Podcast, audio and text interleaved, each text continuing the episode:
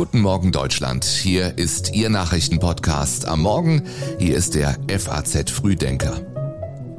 Heute ist Donnerstag, der 24. November und das ist das Wichtigste heute. Die EU-Energieminister verhandeln über einen Gaspreisdeckel. Die DFB-Auswahl hat sich selbst überschätzt. Orban erschwert den Neuanfang der Visegrad-Gruppe und Baerbock setzt sich für eine Iran-Resolution ein. Davor noch die Meldungen der Nacht in Kürze. Trotz besserer Luftqualität sind im Jahr 2020 rund 240.000 Menschen in der EU durch Feinstaubbelastung der Luft in ihrer Umgebung vorzeitig gestorben. Diese Schätzung veröffentlicht die EU-Umweltagentur am Abend. Mit Warnwesten bekleidet haben sich zwei Klimaaktivisten am Dirigentenpult der Elbphilharmonie festgeklebt. Die beiden seien nach kurzer Zeit von dem Geländer gelöst und in Gewahrsam genommen worden. Und im Konflikt zwischen Serbien und Kosovo haben Unterhändler einen Kompromiss erzielt. Es ging da um die Nutzung illegaler serbischer Autokennzeichen. Patrick Schleret hat die Texte für den Frühdenker Newsletter geschrieben. Ich bin Jan Malte Andresen. Schön, dass Sie auch diesen Tag mit uns beginnen. Kommt nun auch der europäische Gaspreisdeckel. Die Mehrheit der Staaten möchte ihn. Besonders Italien, Griechenland, Belgien und Polen drängen darauf. Deutschland, die Niederlande und Spanien hingegen sind skeptisch. Wenn sich die für Energiefragen zuständigen Minister heute in Brüssel treffen, werden schwierige Verhandlungen erwartet. Beim Vorschlag der EU-Kommission geht es darum, dass Gas unter bestimmten Bedingungen nicht für über 275 Euro pro Megawattstunde an Großkunden verkauft werden darf. Konkret sind bestimmte Verträge am niederländischen Handelsplatz TTF betroffen. Das Preislimit wurde bereits dafür kritisiert, dass es so hoch ist, dass es wohl kaum zum Einsatz kommen würde. Weitere Notfallgesetze auf der Tagesordnung werden für weniger Dissens sorgen als der Gaspreisdeckel. Neue Regeln für gemeinsame Gaseinkäufe sollen der EU eine größere Macht auf dem internationalen Markt verleihen, sodass sie günstiger einkaufen kann. Zudem sollen Genehmigungen für Solaranlagen und andere Projekte mit erneuerbarer Energie beschleunigt werden. Wir hatten genug Selbstbewusstsein in der ersten Halbzeit. Äh, wir sind hier gut aufgetreten und äh, es war eigentlich kein äh, gefährdetes Spiel für uns und wir haben den Gegner stark gemacht. Sagt Manuel Neuer nach dem WM-Auftaktspiel gegen Japan. Über lange Zeit dominiert die DFB-Auswahl das Spiel, verpasst aber die Entscheidung. Deutschland ein Tor, Japan zwei Tore, geschossen ausgerechnet von zwei Bundesligaspielern. Rezu Doan spielt beim SC Freiburg, Takuma Asano beim VfL Bochum. Beide Japaner kamen von der Bank und trafen als Joker gegen die mit Bayern-Stars gespickte deutsche Nationalmannschaft. Das ist brutale Enttäuschung. Ich glaube, bei, nicht nur bei mir, aber beim ganzen Trainerteam, aber natürlich auch bei den Spielern. So der Bundestrainer Hansi Flick. Und deutsche Fans in Katar sagen nach dem Spiel, die Chance nicht genutzt und wenn Tor nicht macht, verliert. Also wenn man nicht gewinnen will, dann verliert man halt. Ja, kacke. Was willst du da sagen? Wir haben keine Tore gemacht. Wie bei der blamablen WM in Russland 2018 droht dem DFB-Team wieder das Aus in der Vorrunde. Und das überschattet vom Streit über die One Love Binde. Manuel Neuer trug sie nicht, nachdem die FIFA sportliche Sanktionen angedroht hatte. Stattdessen legten sich die Spieler beim Teamfoto vor dem Anpfiff im stillen Protest die Hand vor den Mund. Das vom Weltverband kontrollierte TV-Weltbild zeigte diese Szene nicht. Sie ging im Netz um die Welt. Die Reaktionen waren geteilt, viele lobten die Aktion als starkes Zeichen, andere verspotteten sie als Eingeständnis dafür, dass sich der DFB von der FIFA den Mund verbieten lässt. Ein Verfahren einleiten wird der Weltverband nach Informationen der DPA jedenfalls nicht. Auf der Tribüne trug Bundesinnenministerin Nancy Faeser die One Love Binde. Mich hat ein Fall ähm, besonders bewegt. Ich habe ja Fans kennengelernt und ich habe auch den Fan kennengelernt, dem gestern ähm, dieses Schweißarmband Regenbogenflagge abgenommen wurde von mehreren Polizeibeamtinnen und Beamten. Und ich muss sagen, das ist nicht mein Verständnis von der Sicherheitsgarantie, die mir der Innenminister hier gegeben hat. Der Schutz muss sich auf alle Menschen beziehen ziehen.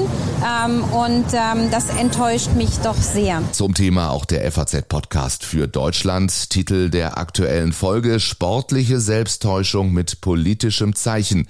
Den Link finden Sie in den Show Notes. Sportlich geht's für Deutschland jetzt am Sonntag schon um alles.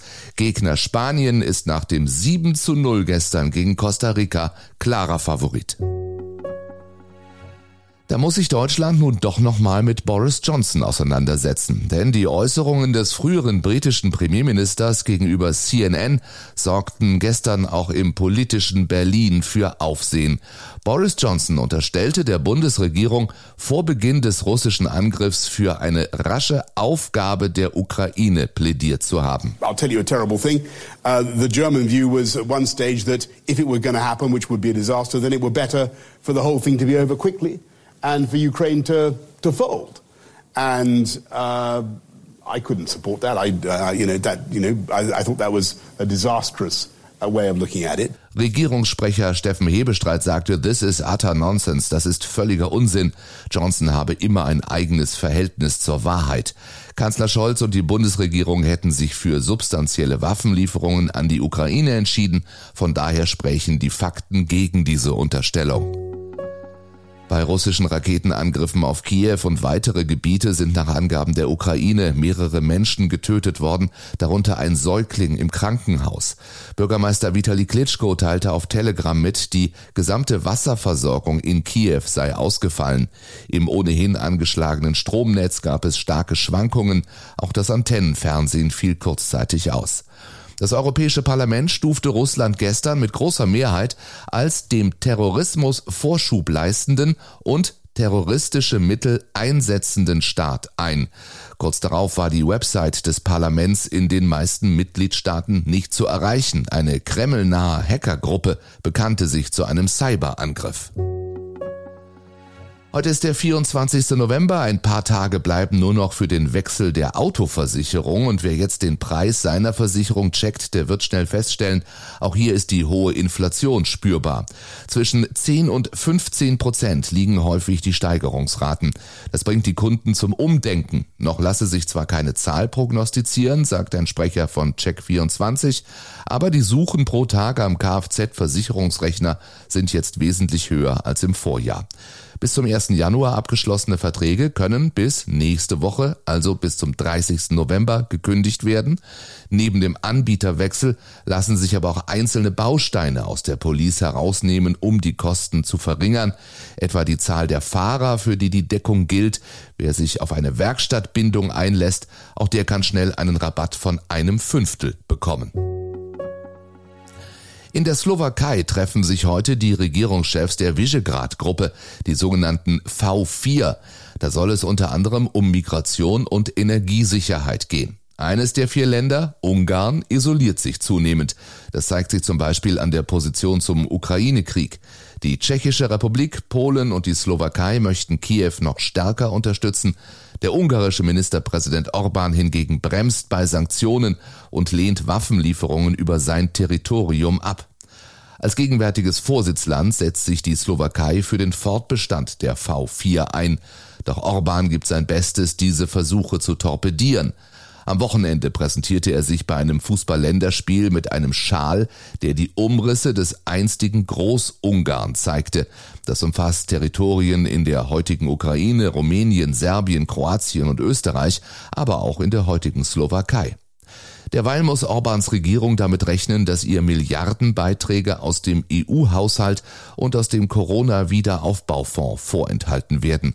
Wie die FAZ erfuhr, will die EU-Kommission den Mitgliedstaaten bei einer Sitzung in der kommenden Woche empfehlen, 7,5 Milliarden Euro aus drei Kohäsionsprogrammen einzufrieren.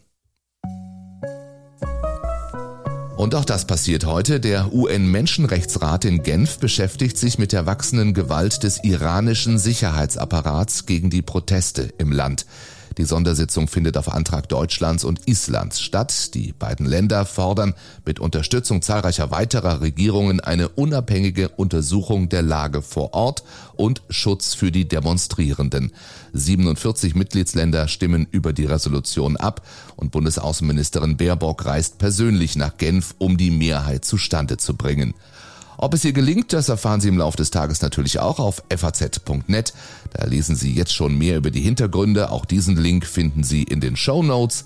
Ich wünsche Ihnen einen schönen Donnerstag und wenn Sie mögen, hören wir uns morgen früh wieder. Bis dahin.